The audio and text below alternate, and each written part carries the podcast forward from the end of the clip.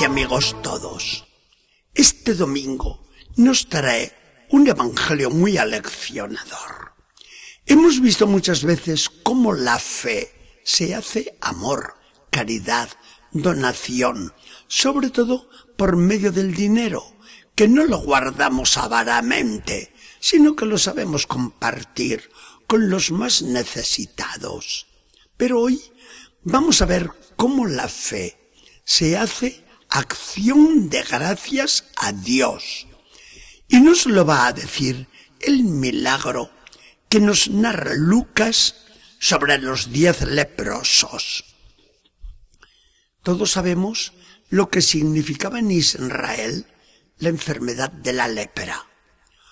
Como enfermedad, en todas partes era igual, pero en Israel resultaba trágica, pues la lepra era una enfermedad declarada impura por la ley, y el leproso debía permanecer separado del resto de la comunidad sin ninguna convivencia social. A cualquiera que se le acercaba, le avisaba ya de lejos gritando, impuro, impuro. Ante esta situación tan angustiosa, los leprosos solían reunirse y formaban pequeños grupos entre sí. La vida se les hacía de este modo un poquito más llevadera. Sin medios de curación. Era una enfermedad crónica hasta que llegara la muerte. Y si alguno se curaba o se creía curado, no era él quien lo diagnosticaba, sino el sacerdote, el cual comprobaba la sanación y declaraba la limpieza total y la curación perfecta. Solo en este caso podía el que había sido leproso reintegrarse a la vida social. Muy bien, esto lo debemos tener en cuenta para entender el milagro. Ahora Jesús, cuando atraviesa con los discípulos aquellos campos de Galilea hacia Jericó para subir después a Jerusalén, antes de entrar en una aldea, oye que le gritan de lejos, Jesús Maestro, ten compasión de nosotros. Era un grupo de diez leprosos, nueve judíos y un samaritano.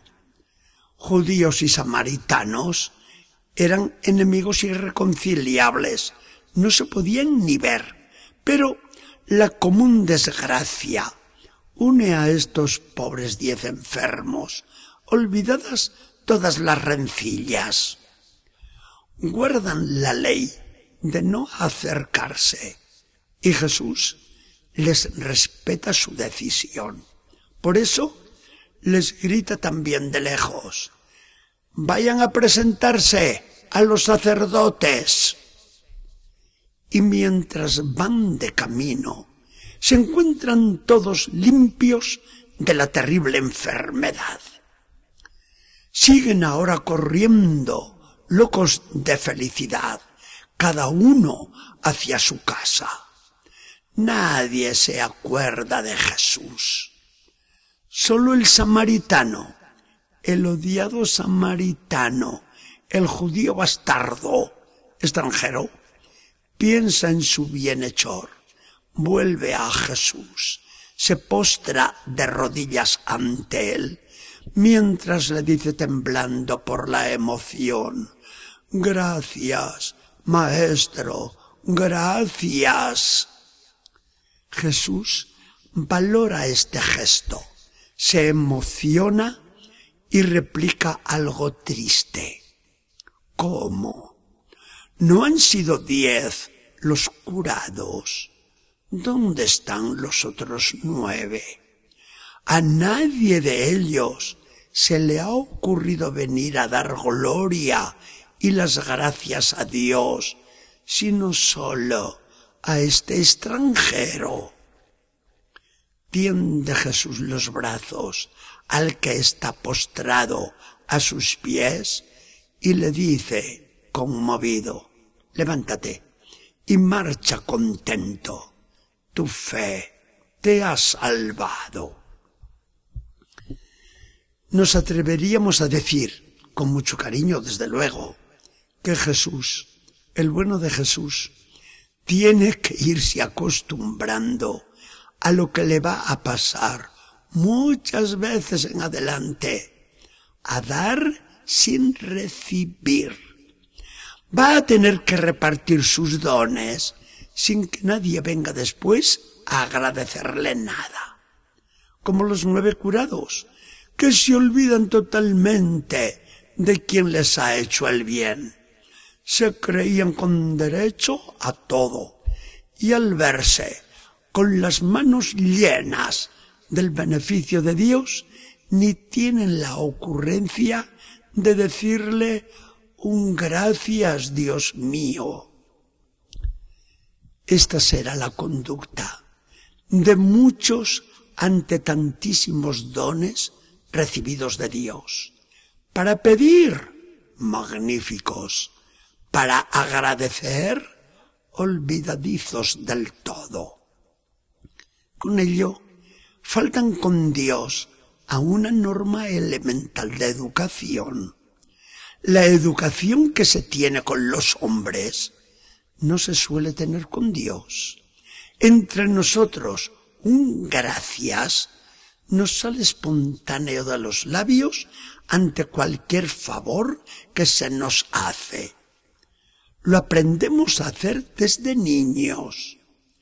Cuando al pequeño se le regala una cosita y no responde nada, la mamá, muy atenta siempre, le pregunta indefectiblemente, ¿qué se dice?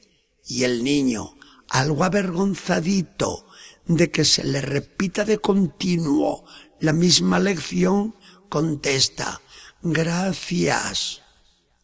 Esto lo vemos mil veces cada día, porque no aceptamos socialmente una falta de educación que revela a su vez una falta de sentimiento en nuestras almas, del sentimiento más noble como es la gratitud. La iglesia, como iglesia, tiene una manera de actuar muy suya y muy constante, porque la iglesia reconoce el beneficio inmenso de la redención, la liberación del pecado, a la cual no teníamos ningún derecho, sino que ha sido totalmente gratuita de parte de Dios. Entonces la Iglesia celebra alborozada la Eucaristía, la acción de gracias por antonomasia. Lo hace cada día, pero especialmente el domingo. Y al verse liberada de la condenación merecida, nunca se le cae de sus labios el himno entusiasta Gloria a Dios en el cielo. Te damos gracias, Señor Dios, Rey celestial. Cuando se trata de oración, a todos nos iría bien tener un poco más de espíritu carismático, no pedir tanto y alabar más y dar muchas gracias, pero muchas gracias a Dios. En especial, nos iría bien el tener verdadera ansia de participar en la Eucaristía, de no dejar una misa dominical, porque en ella tenemos con Cristo presente la acción de gracias más cumplida a Dios con lo bonito que es repetir todos juntos hasta enronquecer. Te damos gracias, Señor, de todo corazón. Gracias, Señor. Aleluya. Gracias, Señor. Que el Señor nos bendiga y acompañe